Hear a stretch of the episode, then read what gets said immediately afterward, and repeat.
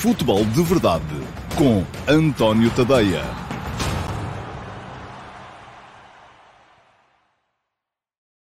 Olá, então, muito um, bom dia a todos e uh, sejam muito bem-vindos ao uh, Futebol de Verdade, dia 25 de março, com dois minutos de atraso. Peço imensa desculpa pelo uh, ligeiro atraso nesta, no início do programa, mas estava aqui uh, distraído a fazer uma outra coisa e acabei por deixar passar o uh, minuto exato, o meio-dia e meio exato. Enfim, isto também são redes sociais, não é falta de respeito por vocês, bem pelo contrário, mas só me resta de facto pedir-vos desculpa e arrancar assim de imediato para a emissão do dia do uh, Futebol de Verdade. Hoje temos seleção. Eu, uh, tal como tinha já antevisto ontem, uh, não, acabei por não escrever sobre o jogo da seleção hoje de manhã, porque de facto aquilo que se passou em Turim não me inspirou grande novidade. Há uma preocupação, e aliás ela está.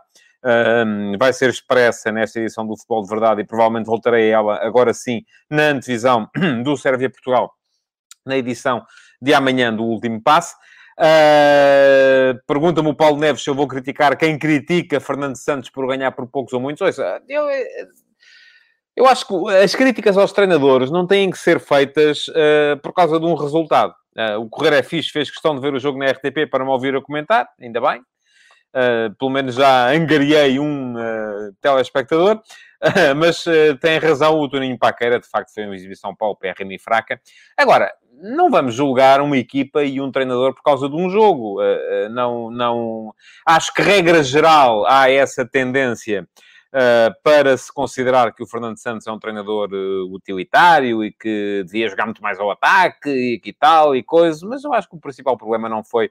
Não foi, não foi, não foi, não costuma ser esse, não tem sido esse. Aliás, Portugal com Fernando Santos ganhou competições internacionais, coisa que nunca tinha feito antes na sua história.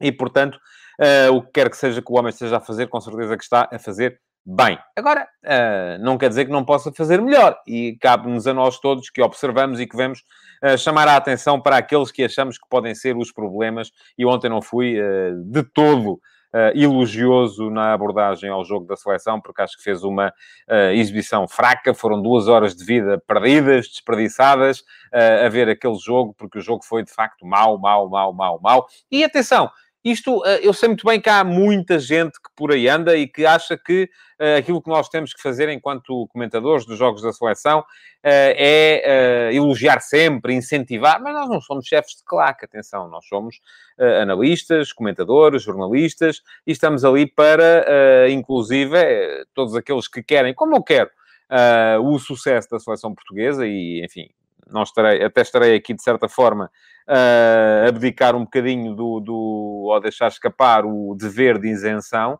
mas num Portugal-Azerbaijão quero sempre que seja Portugal a ganhar, mas até mesmo para querer o melhor da seleção convém chamar a atenção para aquilo que a equipa está a fazer mal. Ora bem, hoje no Futebol de Verdade vou centrar, portanto, grande parte de, do programa nessa, na análise do jogo de ontem, e para quem, e eu incluído, achava aqui que era impossível Portugal aparecer com quatro jogadores de características marcadamente ofensivas.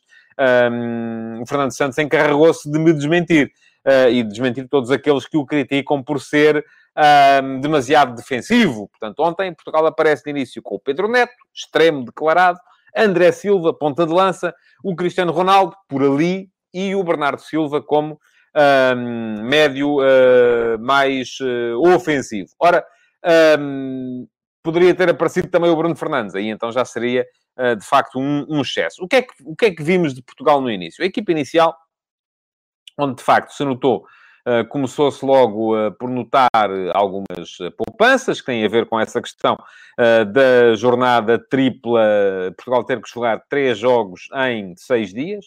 Uh, e esses três jogos em seis dias fazem com que alguns jogadores, com certeza, ou a maior parte deles, vão fazer apenas dois jogos e por isso mesmo o papel de Fernando Santos, tal como eu chamei aqui a atenção ontem, era gerir, era também gerir um bocado os momentos e as situações físicas para que uh, toda a gente, para que a seleção consiga sair deste lote de três jogos, de preferência uh, com, com nove pontos. Enfim, se for com sete também não é mal de todo, mas menos de sete é mau. Perguntava-me o Simão Rochinol onde é que, uh, onde é que uh, se pode ver o Europeu de Sub-21. Uh, é na RTP. está a passar na RTP e, portanto, hoje o jogo da seleção vai ser também na RTP, jogo comentado uh, pelo, uh, Blessing Lumueno e creio que pelo João Miguel Nunes. Creio que são eles que vão estar a fazer os, uh, os jogos da seleção de sub-21. Mas, enfim, se não for, peço desde já desculpa. Ontem, pelo menos, creio que foi assim. Eu não vi o jogo de ontem, o Espanha, o. Eslovénia-Espanha, mas foi, foi assim ontem. Bom, um, estava a dizer, Portugal entrou de facto com uh, com um 11 disposto numa espécie de 4-3-3. Começou com o Pedro Neto claramente aberto como extremo direito, com o André Silva como ponta de lança, o Ronaldo por ali, enfim, um, deveria estar na esquerda, mas depois aparece muito na, na posição uh, de ponta de lança também. O Ronaldo aparece um bocado onde a inspiração do momento o manda ir, uh, mas depois uh, o Bernardo Silva não aparecia no outro lado. E eu acho que aquele 11 olhando para aquele 11, o que faria mais sentido, até porque estávamos à espera de uma equipa do Azerbaijão particularmente defensiva, era ter uh, o Bernardo numa ala, o Pedro Neto na outra uh, e o André Silva e o Cristiano como uh, pontas de lança, mas a terem que estar lá, a terem que estar na área. O que é que aconteceu perante este 4-3-3 de Portugal? Para já, um dos flancos estava sempre manco. Porque quando o Pedro Neto estava à direita, o Nuno Mendes tinha que fazer todo o corredor esquerdo. E muitas vezes, das duas, uma. Ou tinha que cruzar de trás, ou uh, como não conseguia furar sozinho o bloco, e o bloco do Azerbaijão eram duas linhas de quatro jogadores, muito baixo, a, a linha de trás não dava profundidade, não dava espaço nas costas, um, e a segunda linha estava muito encostada à, linha, à, à primeira, uh, não permitindo também espaço entre, entre linhas, uh, portanto não havia nenhuma possibilidade para jogar dentro do bloco. Ora, se um lateral não tem um extremo para combinar, acaba por ter ou que cruzar muito trás ou que se perder em iniciativas individuais. Portanto, um dos flancos para já estava sempre manco, porque Ronaldo não estava lá. Se a ideia era jogar em 4-3-3, então o Ronaldo tem que ficar lá. Uh, ou quem joga no flanco tem que ficar lá, tem que dar apoio ao lateral, tem que ir, uh, tem que permitir ali alguns momentos de 2 para 2 para ver se a equipa consegue uh, criar situações de cruzamento na linha de fundo e isso raramente aconteceu. Depois, outra questão que se colocava também é que, estando Ronaldo naquele híbrido entre a hora está no, na, na, na, ponta esquerda, a hora está a aparecer como uma espécie de 10 a tentar ligar o jogo por dentro, a hora está como ponta de lança, um, aquilo que acontece é que geralmente também não havia presença suficiente dentro da área. Quando a equipa cruzava de trás, e muitas vezes o fez, uh, como as duas linhas do Azerbaijão estavam muito juntas e aquilo, a altura já se misturavam, e o Azerbaijão tinha Uh, o, o ala acabava por baixar, o lateral acabava por juntar ao central, os dois médios centro juntavam aos centrais também, e muitas vezes eram cinco, seis jogadores do Azerbaijão um, contra um de Portugal, que era o André Silva, porque o Ronaldo estava ainda por aparecer. Uh, e isto o que é que gerava? Pouca presença portuguesa dentro da área do adversário. Portanto, um, aquilo que vimos no início do jogo, e atenção, eu acho que o início nem foi mau, apesar de tudo, enquanto a equipa teve uh, frescura, intensidade, velocidade, conseguiu uh, impedir sequer o Azerbaijão de, de, de, de sair a jogar e, e, estava a recuperar, o aliás disse isso ontem na transmissão, o golo seria uma questão de, minutos, uh, porque era isso que o jogo me estava a dizer, acabou por acontecer o golo, também fruto daquela acumulação de jogadores do Azerbaijão dentro da sua área, porque o guarda-redes uh, saiu a desfazer um cruzamento do Rubem Neves, desfê-lo contra o, uh, o Medvedev, o capitão, e a bola foi para dentro da baliza, portanto foi autogolo, um, fruto precisamente da tal grande acumulação de jogadores do Azerbaijão ali, que era destinada a não, a não deixar que os portugueses tivessem situações de finalização, acabaram por finalizar eles por, por, por Portugal. Ora, houve uma altura do jogo, durante a primeira parte, em que Portugal em que me pareceu que o Bernardo abriu de facto na direita, foi quando o um, Pedro Neto passou para a esquerda. E parece-me que foi a melhor uh, altura da partida. Diz-me o Diogo Gomes que achou uh, que viu relutância nos colegas em meter a bola na esquerda no momento sempre muito sozinho. Sim, Diogo, é isso que eu estou a dizer. Mas não é porque houvesse relutância. Do, do, do uh, não, não vamos encontrar aqui uma teoria da conspiração a dizer ai, agora não querem meter a bola no miúdo porque ele é do Sporting. Ouça, Vitimização, também não. Uh, o que aconteceu foi que uh, ah, um, o extremo, Portugal tinha um extremo na direita e não tinha um extremo na esquerda. Logo o lateral ficava sozinho. Ficando sozinho, uh, de facto é isso que estava a dizer, estava sozinho, poucas vezes estava em situação de poder ser aproveitado. Houve uma altura do jogo, já o disse aqui, que foi a meio da primeira parte, Pedro Neto passou para a esquerda, e como o Bernardo Silva estava a jogar como médio interior direito, isso fez com que o Bernardo encontrasse mais vezes o espaço na ala direita, aparecesse muitas vezes como extremo direito, e Portugal aí aproximou-se mais do 4-2-4 do que do 4-3-3. Foi a melhor altura, foi nessa altura que surgiu o gol. Aliás, uh, foi a melhor altura de Portugal na, na, na, na primeira parte, uh, e eu acho que uh, quando vi a substituição que foi feita pelo uh, Fernando Santos ao intervalo, a troca do João Moutinho pelo, pelo Bruno Fernandes, achei que a ideia era assumir de vez esse 4-2-4. Uh, com o Cristiano mais no meio, ou permanentemente no meio, com o Bernardo Silva de um lado e o Pedro Neto do outro, e com o Rubem Neves a ganhar agilidade e a pressionar mais alto, e o Bruno Fernandes também a formarem a dupla de médios. Acontece que não foi isso que aconteceu. Portugal passou então definitivamente para o 4-3-3 e perdeu a pouca faísca que tinha chegado a ter durante a primeira parte. Não teve a ver com a entrada do Bruno Fernandes, teve a ver com o facto de o Pedro Neto ter voltado à direita, o Cristiano ter voltado à esquerda e com o Cristiano na esquerda, lá está a tal situação. Não, não... Pergunta-me o Luís Souza se Ronaldo merece ser titular. Claro que merece. Agora, o que eu acho, e vou uh, explicar isso mais daqui a bocado, é que Ronaldo tem que ter uma missão. E a missão de Cristiano Ronaldo na equipa não pode ser uh, de, uh, olha, aparece onde, deve, onde, onde achares que coisa. Porque não, não funciona assim. A equipa precisa de uma organização. Uh, e ontem, aquilo que aconteceu enquanto foi que a presença do Cristiano Ronaldo, que é, se é o melhor finalizador do mundo, e eu acho que é, tem que estar na área. Tem que estar na área para finalizar. Agora, a equipa tem que criar condições para ele ter boas situações para finalizar. E quando o Cristiano Ronaldo acha que o papel dele não é estar na área, é aparecer quase como número 10 eh, ali no meio jogo a ligar a equipa, ele diz, há quem faça melhor do que ele nesta equipa. É preciso assumir isso.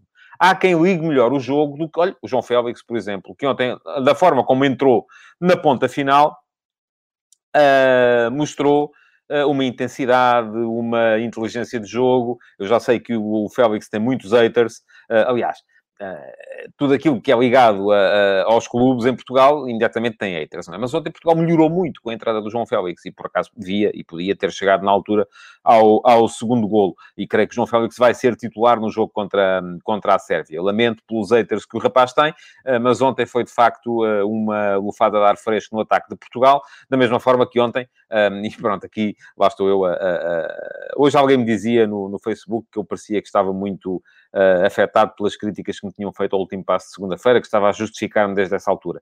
Não, uh, enfim, aquilo que se passou foi que eu, quando as críticas são justas, de facto isso afeta-me, porque é sinal que fiz a geneira. Quando eu acho que as críticas são injustas, tento bater-me pelo meu ponto de vista, que é isso que tenho estado a fazer no último passo com esta história tática uh, que tenho andado a, a contar. Um, pronto, há muita gente a falar, já percebi também nisto que diz agora o Vitor Pereira, que Ronaldo não é o melhor marcador de livros da seleção e, no entanto, marca todos os livros de frontais. Olha, eu uh, estou em desacordo. Acho que o Ronaldo é o melhor marcador de livros da seleção e... Um... Enfim, não acho que o problema tenha sido o Ronaldo marcar os livros frontais. Uh, diz o Rui Clima que algumas vezes o Nuno Mendes estava à espera de um colega para ajudar no último terço do terreno, nem sempre aconteceu. Pois, Rui, é isso que eu estava a dizer. Mas isso tem a ver com o tal desequilíbrio que é provocado na equipa uh, pela liberdade tática que é dada ao Cristiano uh, Ronaldo. e que quando o adversário faz aquilo que fez ontem o Azerbaijão, as tais duas linhas muito juntas, um, estava na cara que Portugal, primeiro, não conseguia ter profundidade. Eh, porque a, última linha do Azerbaijão estava uh, à entrada da área, portanto não é possível meter bolas nas costas e ir buscá-las, uh, não há espaço para isso, o campo tinha que ter mais uns 15, 20 metros. a segunda linha estava muito próxima da primeira e, portanto, era muito difícil jogar no meio do bloco. Ou seja, meter gente dentro do bloco do Azerbaijão para servir como ponto de apoio para isolar alguém nessa, atrás dessa última linha. Portanto, um, aquilo que aconteceu foi que Portugal viu-se muitas vezes a bater contra uma parede uh, e sem grande capacidade para, uh, para superar aquilo. Pergunta-me o Filipe Almeida se eu consigo basear a afirmação de Ronaldo ser o melhor marcador de livros da seleção com dados estatísticos. Ó oh, Filipe, eu devolvo-lhe a pergunta. Consegue provar o contrário com dados estatísticos ou não? É que se conseguir, estamos aí para a conversa. Uh, não sei, não consigo, não tenho os dados estatísticos na cabeça. Por acaso, se eu tivesse hoje a tarde livre, um, era menino para ir à procura disso e para tentar perceber isso, uh, ver o total de livros marcados por cada jogador e perceber quem é que faz mais golos uh, nesses, nesses jogos. Pergunta o João David Nogueira pelo Diogo Jota, Félix e Jota, extrema velocidade, porque não jogam mais. Ó oh, oh, João, o problema ontem não foi falta de velocidade. Vamos lá ver. A questão, eu acho que a questão se coloca, uh, o Jorge Montinho pergunta-me pela prestação de Rubem Neves, se não deveria ser sempre titular pelo equilíbrio que acrescenta. Não gostei particularmente ontem. Aliás, vou-lhe dizer, eu acho que ontem a seleção portuguesa teve, os melhores jogadores foram os de trás. também porque não foram questionados, não é? Não foram, raramente foram postos em causa. Gostei do João Cancelo, Uh, gostei dos dois centrais, o Domingos Duarte e o, e o uh, Rubem Dias. Gostei do, do, do, Nuno Mendes, embora tenha tido sempre esse problema, porque muitas vezes lhe faltava. Uh, aliás, o Cancelo teve o mesmo problema quando o Pedro Neto virou para, para, o, lado, para o lado esquerdo. mas faltou-lhes às vezes o apoio do, do extremo por aquele lado. E à medida que o jogo ia que, que avançamos no campo, na seleção portuguesa, acho que as exibições foram sendo mais fracas. os jogadores de meio campo já não estiveram tão bem. Uh, os jogadores ataques estiveram pior ainda. Uh, agora, isto não quer dizer que sejam maus e que tenham que sair da equipa e que são péssimos e que, portanto, não têm nada que jogar. Enfim, vamos lá, com calma. Uh, e a questão, alguém dizia aqui, acho que era o Luís Chau Pires, que é, que é espectador assíduo do futebol de verdade, um, que questionar Ronaldo é só ridículo. Eu não estou a questionar o Ronaldo, Luís. Eu estou a dizer que é preciso haver um plano para Ronaldo. Como é preciso haver um plano para tudo? A seleção nacional tem que ter um plano, tem que ter uma ideia. Uh, e uh, no jogo de ontem, a ideia com que eu fiquei, tal como já tinha ficado, por exemplo, no, no jogo da Juventus contra o Foco do Porto, é que o plano era, quando diz respeito a Ronaldo, é olha, onde tu achares que é, está fixe. E o plano não pode ser assim. Volto a dizer, se Ronaldo é o melhor finalizador do futebol mundial, e eu acho que é, tem que se potenciar esse facto. E para isso ele tem que estar na área. Se a ideia de Ronaldo é uh, aparecer no meio jogo, aparecer em zonas de criação, aparecer a ligar o jogo, aparecer a criar zonas de superioridade numérica em zona de criação, precisamente no, dentro do bloco do adversário, um, eu volto a dizer também, há nesta seleção quem faça isso melhor do que ele. João Félix, Bernardo Silva, Bruno Fernandes. Uh, só estes três fazem isso melhor do que Cristiano Ronaldo. Portanto, quando se coloca Ronaldo como segundo avançado, hum, e um, eu acho, atenção, eu acho, volto a dizer aquilo que digo há muitos anos, mas que se vai acentuando à medida que Ronaldo vai uh, uh, uh, ficando mais, mais veterano. Acho que Ronaldo, para aproveitar bem Ronaldo, Portugal tem que jogar em 4-4-2. Mas é em 4-4-2 com o Ronaldo na área. Não é em 4-4-2 com o Ronaldo a aparecer às vezes na área, às vezes na esquerda, às vezes a médio centro, às vezes a extremo direita, porque isso toda essa uh, mobilidade, das duas uma, ou é compensada por alguém, e isso não se consegue em jogo, como, num jogo como o de ontem, em que Fernando Santos mudou o 11 quase todo, ou então aquilo que acaba por gerar é uma desorganização que dá a ideia que não há um plano. Eu acho que há. Volto a dizer aquilo que disse no início. Se há alguém que teve um plano para esta equipa e para esta geração, é Fernando Santos. Por isso é que ele ganhou o Europeu de 2016, porque tinha um plano. Por isso é que ele ganhou a Liga das Nações uh, a seguir, porque tinha um plano uh, em 2019. Um, e, e, e, portanto, agora diz o Luís Manuel: Ronaldo tem que jogar a ponta de lança e mais nada. Depende. Aí está. Quando Portugal joga contra equipas uh, que jogam com uma linha defensiva subida, por exemplo, eu percebo a lógica de ter Ronaldo como segundo avançado, ter Ronaldo até a partir da esquerda, eventualmente, se for uma equipa que do ponto de vista defensivo não nos coloque problemas, como era o caso uh, deste Azerbaijão um, precisamente porque há espaço na profundidade. Num jogo como o de ontem, de facto, é aquilo que dizia. Tem que jogar com ponta de lança e mais nada. E tem que se preencher os corredores, coisa que Portugal ontem não fez e por isso mesmo teve um, problemas. Portanto, eu acho que o plano para Ronaldo... Uh, também não concordo com isto que diz o Gonçalo Filipe Santos, que diz que quando Ronaldo sai, a equipa torna-se mais uh, equipa. Isso é válido para todos os génios da história da humanidade. Uh, se pensarmos que enfim, nem vou dar exemplos porque podia ferir suscetibilidades, mas uh, alguém que acrescenta algo do ponto de vista individual, como é indiscutivelmente o caso de Ronaldo, se o tirarmos num coletivo, o coletivo tem que se suportar mais no coletivo. Não quer dizer que seja melhor, é mais coletivo, não quer dizer que seja mais forte. Um, diz o uh, João Gonçalves, o Carvalho no meio campo é, entre aspas, meia equipa. Creio que fala do William, também acho que sim, acho que o William faz falta a esta equipa pela, pela forma como dá... Um, como dá uh, força à equipa. Diz o Paulo Neves que Ronaldo, Ronaldo é o melhor do mundo. É, então deem liberdade. Eu sou contra isso, mas pronto. Maradona era grande, mas são jogadores diferentes, Paulo. Uh, o Ronaldo pode ser o melhor do mundo e não ser um jogador particularmente forte em termos de criação ou de coletivismo ou de capacidade para uh, dar à equipa a partir de uma determinada posição. Agora imagino que o Ronaldo quer jogar a guarda-redes. Só porque é o melhor do mundo, vamos dizer-lhe que sim. Não. Concordo com isto que diz o Pedro Silveira.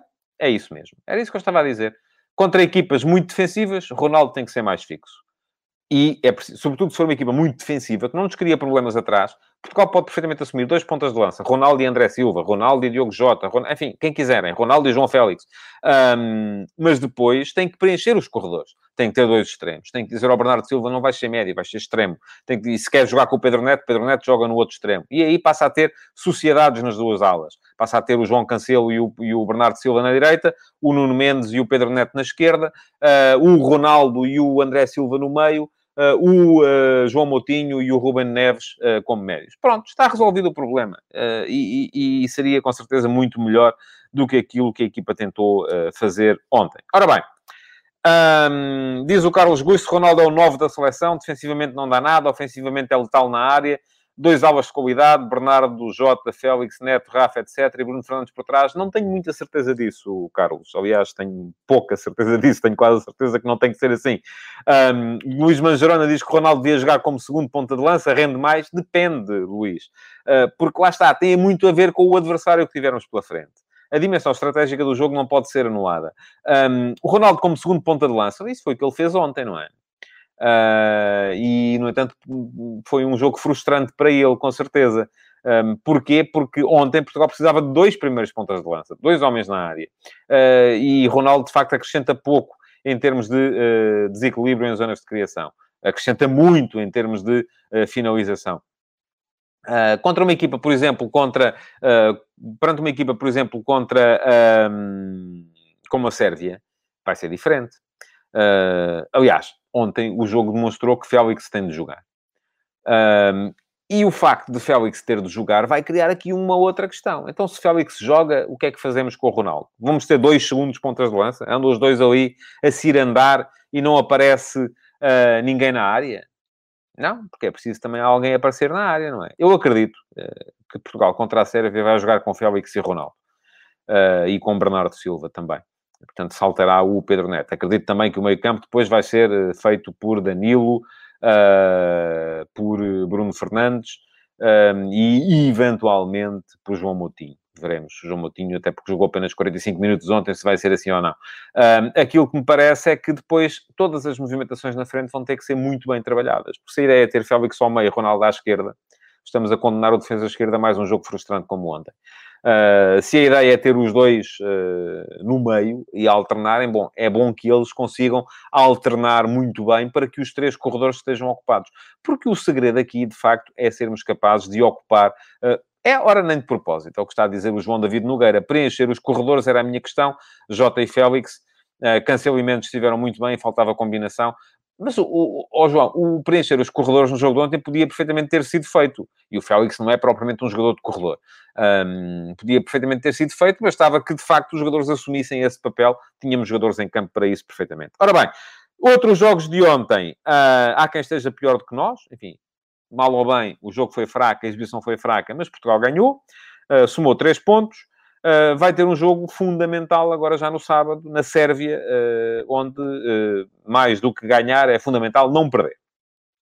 Se ganhar, excelente. Se ganhar, resolve já aqui metade da equação da, da, da, da qualificação. Um, Diz-me o Diogo Gomes, fica sempre a dúvida, o treinador não diz ao Ronaldo o melhor posicionamento para não ferir a sua suscetibilidade, ou porque tem essa noção, ou opinião diferente do António. Olha, não sei. Nem o Fernando Santos nos vai dizer, não é? Mas não acredito que. Eh, enfim, a gestão das suscetibilidades dos jogadores é parte da tarefa do treinador. O treinador tem que fazer com que os jogadores acreditem no plano. E se para os jogadores acreditarem no plano for preciso isso, se calhar é isso que ele tem que fazer. Portanto, não é uma questão de, força ou de fraqueza. Uh, diz o Food Scout 5, Fernando Santos é muito conservador. Para aproveitar esta geração, precisamos de outro selecionador. Uh, o, o, Food Scout, não sei o seu nome, mas não, Esta geração com este treinador já ganhou um campeonato da Europa e uma Liga das Nações. Não sei o que é, que é aproveitar a geração uh, com outro treinador. Os outros que lá andaram antes uh, e tiveram gerações tão boas como esta, e não me venham dizer que a geração do João Pinto, do Paulo Souza, do Figo, do Rui Costa não era tão boa como esta, porque era. Mas, pronto, enfim. Bom, estava a falar dos outros jogos de ontem. Holanda apanhou 4, da Turquia, a trick do Burak Yilmaz, uh, Frank de Boer em maus lençóis, desde que substituiu Ronald Koeman na seleção. Em sete jogos ganhou dois e começa a ver o Mundial uh, perigar, logo à primeira jornada. Uh, portanto, é um problema. Nota positiva para a Sérvia, que vai ser o nosso adversário de sábado, porque ganhou, enfim, com dificuldades, mas ganhou por 3 a 2 à República da Irlanda em casa. fez três golos, é verdade que sofreu dois. Os jogos da Sérvia vão ser, do meu ponto de vista, muito isto. Vão ser jogos sempre muito abertos, mas tem um ponta de lança como há poucos. E que assume a missão de ponta de lança, o Mitrovic, que ontem foi decisivo. Uh, e muito bem também o Dusan Tadic, aquele que costumo dizer que é o meu primo, o Tadic, um, fez as três assistências para os três golos da equipa da Sérvia, portanto, em grande. Um, começou pior que nós a França, porque empatou em casa contra a Ucrânia, também é verdade que o adversário era mais forte. Segundo rezam as crónicas, boa primeira parte da França, segunda parte miserável, uh, mas, enfim, ainda vai haver campeonato daqui até ao final. A Bélgica arrancou a perder com Gales eh, por 1 a 0, mas depois virou e ganhou 3 a 1. Vai ser uma das grandes equipas do, do, dos próximos tempos, esta seleção da Bélgica. Parece-me que, além de ter bons jogadores, tem um plano. Um, além disso, nota para o facto de uh, Holland não ter marcado nos 3 a 0 da Noruega uh, a Gibraltar e para o facto de os finalistas do último Mundial, nenhum dos dois ter ganho. A França empatou em casa com a Ucrânia e a Croácia perdeu fora uh, contra a Eslovénia. Uh, Pergunta-me o Paulo Neves se eu vi a Holanda. Não, não vi. Um, perdeu, mas foi à procura da vitória, a perder por 3 a 0. Lá são as diferenças connosco. Eu agora não sei quais são as diferenças, ó Paulo. Se ele está aí a enaltecer o facto de a Holanda ter ido à procura da vitória depois de estar a perder por 3 a 0 ou de Portugal nunca estar a perder por 3 a 0. Porque são duas diferenças importantes. e eu, eh, se quer que lhe diga, prefiro nunca estar a perder por 3 a 0 para não ter que ir à procura da vitória nessas uh, circunstâncias. E é um bocado isso que esta equipa nos, uh, nos garante. Bom, amanhã vou voltar ao tema uh, seleção no último passo, em princípio. Aqui no Futebol de Verdade, espero conseguir ver hoje o jogo da seleção de Sub-21 para poder falar sobre ele. Portugal vai jogar hoje em Sub-21 contra a Croácia no arranque do Campeonato da Europa da categoria. Jogo muito importante. Uh, volto a dizer, Portugal não é favorito neste, neste campeonato, mas tem, tem uma boa equipa, tem hipótese de fazer, de fazer bem. de qualquer modo, todos os jogos vão ser fundamentais. Hoje de manhã, no último passo, concluí esta pequena viagem sobre a história da tática e sobre a importância que tem na, na missão do treinador a invenção ou a criação, um, que para mim não são de todo uh, questões uh, fundamentais. Acho que o fundamental mesmo é ser capaz de adaptar as ideias existentes aos contextos que cada treinador tem e ser capaz de operacionalizar as duas coisas através do trabalho semanal. Aí está uh, aquilo que é a grande missão do treinador. De qualquer modo, a sondagem de hoje, porque já não havia muito mais a perguntar sobre este assunto, e quem me quiser uh, seguir no Instagram, António.tadeia, já sabe que todos os dias nas minhas histórias tem uma sondagem, a sondagem foi a propósito do jogo da seleção e por isso volto ao tema. Uh, e perguntei-vos qual tinha sido a vossa principal sensação no final do Portugal-Azerbaijão de ontem. Se era ufa, são três pontos, ou se era venha de lá a Sérvia, uh, cheio de confiança. Neste momento, a maioria de vocês uh, diz que a sensação dominante foi ufa, mais três pontos, foi a minha também, porque daquele jogo não se tira muito mais a não ser os três pontos. Um, 54% dos votantes uh, optaram por esta solução, 46% ainda assim estão confiantes naquilo que aí vem. Perdão. E no jogo contra a Sérvia, um, que vai ser muito, muito mais complicado, já o disse aqui, e, uh, enfim, no sábado lá estarei mais uma vez na RTP para o comentar, uh, porque vai ser a RTP1 que vai uh, transmitir esse jogo também. Aliás, vamos transmitir todos os jogos da fase de qualificação do Campeonato do Mundo. Ora bem, antes de me ir embora hoje, queria falar ainda aqui de dois temas que têm a ver com o mercado, e o mercado começa naturalmente a ser importante neste momento. Um deles, a notícia que hoje foi dada pelos jornais de que no mês de junho a Corona vai, vai estar em saldo, não é? Vai estar em, com desconto, ah, porque tem previsto, ou ficou previsto na última renovação de contrato, ah, que a cláusula de rescisão baixa para 25 milhões de euros em junho. Pode ser um problema para o Futebol Porto, se o Porto tenciona manter o Tecatito Corona. Corona é, do meu ponto de vista, o jogador mais desequilibrante desta equipa do Porto. Não disse o mais importante, acho que o mais importante é o Otávio. Uh, mas o mais desequilibrante para mim é Corona. Uh, e uh, não será fácil substituí-lo, mas se calhar o Porto também precisa de fazer dinheiro. Agora, e, e de facto, no próximo mercado que aí vem, não vai ser fácil vender jogadores por 60, 70 milhões, a não ser que haja aí uma, uma grande ajuda dos, dos empresários. Um, mas uh, aquilo que me parece é que 25 milhões, se calhar, também é, é, um, é mau para o Porto, mas provavelmente foi assim que foi possível conseguir a renovação. Uh, e isto que diz o Food Scout é verdade, o Porto já assegura um extremo, que é PP, embora eu também já tenha lido que PP vinha muito para suprir a falta de Otávio. Veremos como é que vai ser o mercado do Porto no final da época. Uh, estou convencido que alguém há de sair, aliás, com certeza todos os grandes de Portugal vão ter de vender no próximo mercado e uh, o segredo vai ser vender quem, por mais dinheiro, quem fizer menos falta. Veremos quem é que consegue. Ora, no Benfica, não se fala disso. Aquilo que se fala, mais uma vez, é em entradas. E eu voltei a ver um, é isto que diz o Alcides Correia, Diego Costa, qual Cavani a encher para vender jornais, não sei quem pode acreditar em tantos milhões. Uh, oh, Alcides, eu uh, defenderei sempre os meus colegas dos, dos jornais, porque aquilo não, não, eles não se juntaram todos, os uh, jornalistas nos jornais todos, para ir inventar. Epá, vamos todos inventar que vem aí o Diego Costa. Não alguma coisa haverá com certeza. Uh, e depois, quando vejo a forma como começam as notícias a dizer que o presidente Luís Filipe Vieira uh, já assumiu pessoalmente o dossiê, isso de facto é que me traz à, à memória o dossiê Cavani. E não percebo se há aqui alguma tentação dos bajuladores que andam, do círculo de bajuladores que anda à volta do presidente, acreditando que a negociação vai chegar a bom porto